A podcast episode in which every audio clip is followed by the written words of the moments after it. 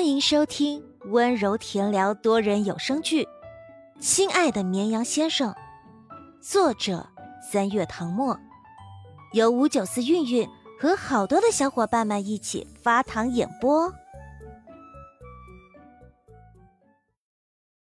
第五十九章，要不要出来见一面？每一年的高考都备受关注，不光是奔赴考场的学子。各界人士都非常关心，娱乐圈里的众位明星也会在微博上给考生加油打气，有的用心拍了视频，有的直接写下一大段话，还有的拍下一张举着牌子的照片，牌子上写着祝福语。江实验在经纪人的要求下，顺应潮流，在高考前夕发了一条微博，是一张照片。他亲手在灰蓝色信签上写的一句话：“祝愿全体高三考生马到成功，金榜题名。”后面附上他的签名和日期。江时宴的粉丝欢天喜地，举杯庆祝，感叹太不容易了，哥哥终于发了一条不是广告的原创微博。明天就要高考了，本来我超级紧张。看到哥哥的祝福，心里就平静了。只要我足够优秀，总能离星星更近一步。我相信自己一定能成为更好的人。北游，等着我！明天考试的哥哥姐姐们加油啊！祝福江桃们都能考上理想的大学。我们一起努力，成为更优秀的人。相信有了哥哥的加油，我定会一飞冲天的。谢谢哥哥，谢谢姜糖姐姐们的祝福。刷完这条微博，我就要关机了。今晚要早点休息，明天才有精神面对挑战。江时宴看了一会儿评论，退出了微博，望着落地窗外的满城灯火。附中作为高考考场，每栋教学楼外面都拉了警戒线，剧组也被迫停工。六号、七号。八号三天暂停拍摄，剧组全体成员欢呼。虽然这么说很欠揍，但他们还是要说感谢高三考生为他们谋福利。江时宴平白得了三天假期，暂时没有别的安排。问了赵明俊，他说接下来也没有通告。他想了想，决定回趟老家看望父亲。赵明俊帮他订了明早的机票。江时宴在窗边坐了一会儿，起身收拾东西。因为在家待的时间不长，他只装了几件换洗的衣服，还有帮爸爸以及村里亲戚带的礼物。一切收拾妥当，还不到八点。江时宴总觉得自己忘记了什么事，却怎么也想不起来，心里有点乱。感觉忘记的事情非常重要，直到远处传来清晰的铃声，他才终于想起来，陆眠也是考生，明天就要参加高考了。那他现在也像微博评论里的那些考生一样紧张的睡不着觉吗？这个念头刚想起，就被江时宴掐灭了。他糊涂了，人家是学霸，大概不会有这种烦恼。虽然这么想，江时宴还是拿起手机给他发了一条微信过去。明天就要考试了，紧张吗？他们这段时间一直没有联络。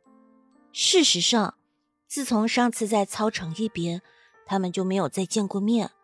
即使身处同一所学校，他还说过等下一次见面，他请他吃饭。然而，他一个高三生。忙着为高考做准备，抽不出时间。就算他有时间，他这边也要忙着拍戏，分不出心思。等了许久，那边没有回复。江时宴蹙了蹙眉毛，现在才八点过五分，他应该不会这么早睡吧？难道是手机没有开机？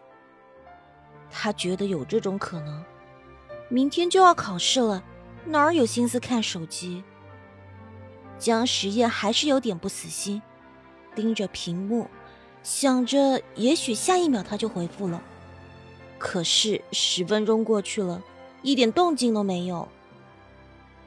夜幕低垂，以往透过酒店房间的玻璃窗能看到灯火通明的教学楼，但是现在教学楼被清空了，那里一片漆黑，与夜色融为一体。江时宴忽然觉得房间里有点闷，腾地站起身，像往常出门时那样，戴上鸭舌帽，出了酒店往学校里走。因为高考，学校戒严了。即使门卫认识他，也不肯放他进去。江时宴只好撒谎说自己有个东西落下了，拿了就出来，几分钟就行。门卫略一犹豫，这才让他进去。校园比平时冷清了许多，一路走过去安安静静，没有丝毫杂音。他漫无目的的在林荫路上行走，脑子里不知道在想些什么。陆眠看到消息是二十分钟后，他上午回了一趟家，接受了来自全家人的关怀和祝福，吃了一顿美味的团圆饭。因为家里离学校有点远，陆眠担心明天早上赶到学校来不及，万一遇到堵车就糟了。于是，爸爸下午亲自开车送他回学校。临走前，爸爸免不了要叮嘱几句。让他考试别紧张，正常发挥就行。晚上，陆眠和宋宋一起在学校外面的餐馆里吃清汤面。本来宋宋想吃海底捞，被陆眠拒绝了。你呀，还是等高考完再请我吧。陆眠喝了口汤汁说：“老师特别叮嘱过，这几天的饮食尽量清淡一点，吃坏肚子就得不偿失了。”两个小女孩于是遵照老师的话，吃了清淡的鸡汤面。不过宋宋嫌味道太寡淡，点了一份酱牛肉。大片的牛肉像纸牌一样码在白瓷盘里，淋上一勺调制的酱料，好吃的连舌头都想吞下去。陆眠没忍住多吃了几块。两人没有在外面逗留太久，回到寝室后。陆眠先去卫生间洗澡，宋宋坐在床上翻看数学错题本，做最后的查漏补缺。等他洗完澡出来，发现手机上多了一条消息，来自江时宴。陆眠怔了怔，顶着一头湿漉漉的长发，回道：“还好，不是很紧张。”江时宴看到他的消息。留滞在胸口的那股沉闷感终于消散。他猜的没错，学霸面对考试果然不紧张。他扬唇轻笑：“刚才在复习，所以没空看消息。”“不是，在忙别的。”他在卫生间里洗澡，手机在床上，没听到来消息了。江实验刚好走到一栋寝室楼前，问了一眼对面。有的寝室亮了灯，有的却是黑黢黢的。他不确定陆眠在不在里面。隔了一会儿，他没控制住，问道：“你现在在学校吗？”陆眠把手机放桌上，一手拿着毛巾擦头发，另一只手打字。在，我怕明早交通拥挤，提前过来了。他和宋宋都在本校考试，非常方便。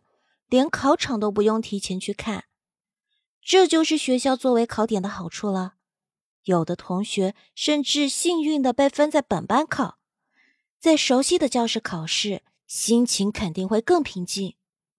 江时宴说：“我在你们寝室楼对面，要不要出来见一面？”陆眠微微一愣，走到窗边，拉开窗帘向外看，入眼是灯火阑珊的校园。现在，